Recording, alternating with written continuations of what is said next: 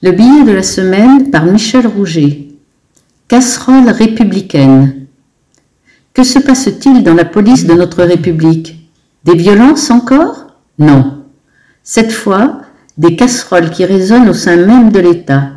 Des arrêtés de préfet contre les casserolades, carrément assimilés au terrorisme, ont été suspendus par la justice et désavoués par le ministère l'arrêté anti-manif du préfet de police de Paris le soir de la Coupe de France, suspendu aussi.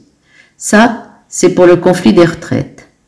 La manif de 500 fascistes autorisée en revanche par le même préfet de police a été désapprouvée de fait par le ministre qui a décidé depuis d'interdire ces numéros de l'ultra-droite.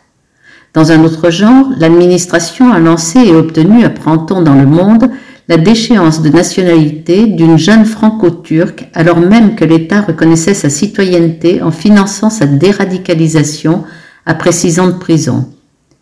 Que dire encore des rafles de centaines de manifestants arrêtés sans raison dans les manifestations sur la retraite?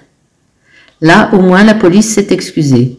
Ah non, pardon, c'est arrivé dans le royaume d'à côté, à Londres, pour les manifestants républicains arrêtés pareillement lors du couronnement de Charles III. Sacré anglais, toujours aussi farceur.